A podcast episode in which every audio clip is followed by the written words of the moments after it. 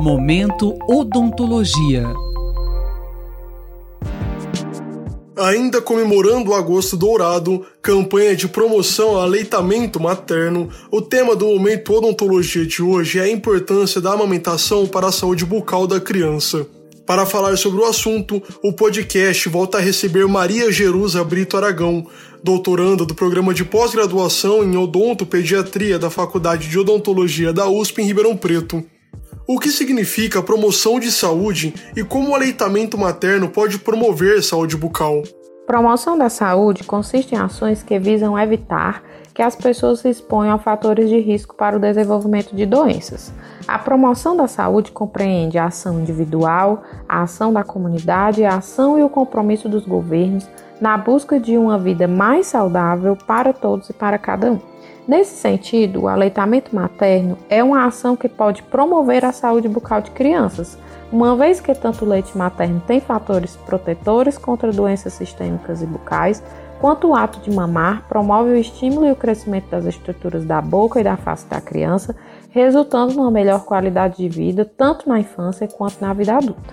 Então a amamentação auxilia no crescimento da face do bebê? Sim, o crescimento correto das estruturas da boca e da face da criança depende de estímulos funcionais, como respirar, mastigar, deglutir e sugar.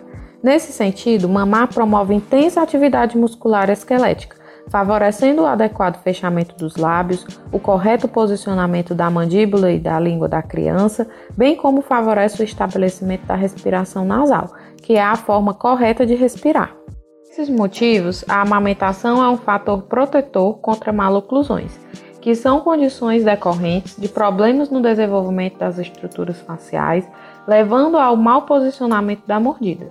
A proteção contra maloclusões é maior quando a criança é exclusivamente amamentada no peito da mãe até os seis meses de vida e aumenta conforme aumenta o tempo pelo qual a criança é amamentada. É verdade que leite materno pode causar cárie? Não, na verdade a amamentação protege contra o desenvolvimento de cárie na primeira infância. A doença cárie decorre de uma dieta em que há consumo excessivo e frequente de sacarose, associada a uma higiene bucal deficiente. Sacarose é o açúcar da cana, aquele que usamos para adoçar o suco, o café. Esse açúcar também é encontrado nos produtos ultraprocessados, como refrigerantes, sucos artificiais, bebidas lácteas, balas e pirulitos, por exemplo. A sacarose tem alto potencial de causar cárie, pois é facilmente utilizada pelas bactérias da boca para produzir ácidos que desmineralizam o dente. Além disso, a partir da sacarose, as bactérias produzem polissacarídeos, que são substâncias que agem como uma cola biológica, que mantém as bactérias unidas e aderidas ao dente. No leite materno não há sacarose, há lactose, que é um açúcar com baixo potencial de causar cárie, pois não é facilmente utilizado pelas bactérias da boca para a produção de ácidos e nem é substrato para a produção de polissacarídeos, a cola biológica. Além disso, o leite materno é uma substância complexa que tem sua composição cálcio, proteínas e outras moléculas que são fatores de proteção. Assim, a melhor maneira de prevenir o desenvolvimento de cárie na primeira infância não é o desmame, e sim a escovação com pasta de dente com flúor, associada a uma dieta com baixo consumo de sacarose, que deve ser evitada nos primeiros dois anos de vida do bebê. Se o leite materno não causa cárie, é preciso escovar o dente do bebê que só mama? Mesmo sabendo que o leite materno não causa cárie, a escovação com pasta de dente com no mínimo 1000 ppm de flúor é indicada desde o nascimento do primeiro dentinho do bebê. Nesse período já se inicia a introdução de outros alimentos na dieta e os dentinhos são uma superfície para o crescimento e acúmulo de bactérias, que pode levar ao desenvolvimento de doenças gengivais, por exemplo. Além disso, a escovação é um hábito bom que deve ser estimulado desde cedo.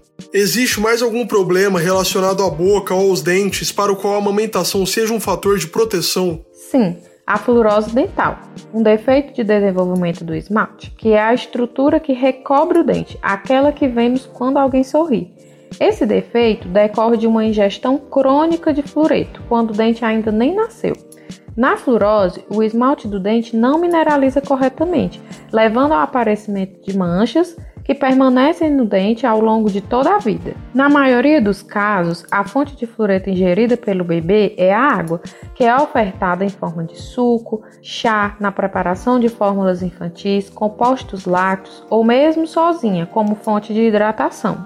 Precisamos enfatizar que beber água não é um hábito ruim e que a quantidade de flúor presente na água é segura e eficaz para nos proteger da doença cárie. Mas devemos lembrar que quando o bebê não é amamentado, todo alimento é preparado com água e isso faz com que a ingestão de fluoreto seja maior e mais frequente quando comparamos essas crianças a crianças amamentadas. Nesse sentido, é preciso enfatizar que crianças exclusivamente amamentadas até os seis meses, ou seja, aquelas que se alimentam exclusivamente do leite materno, não precisam beber água nem qualquer outra bebida, pois o leite materno já contém água suficiente para manter o bebê hidratado. A água deve ser ofertada apenas após o início da introdução alimentar, preferencialmente após os seis meses, e sucos somente podem ser ofertados após um ano de idade.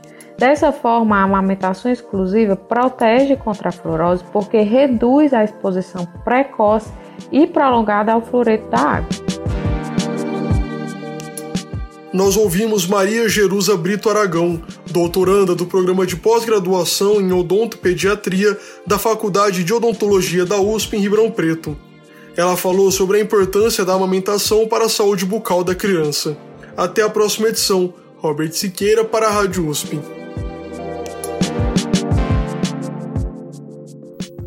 Momento Odontologia.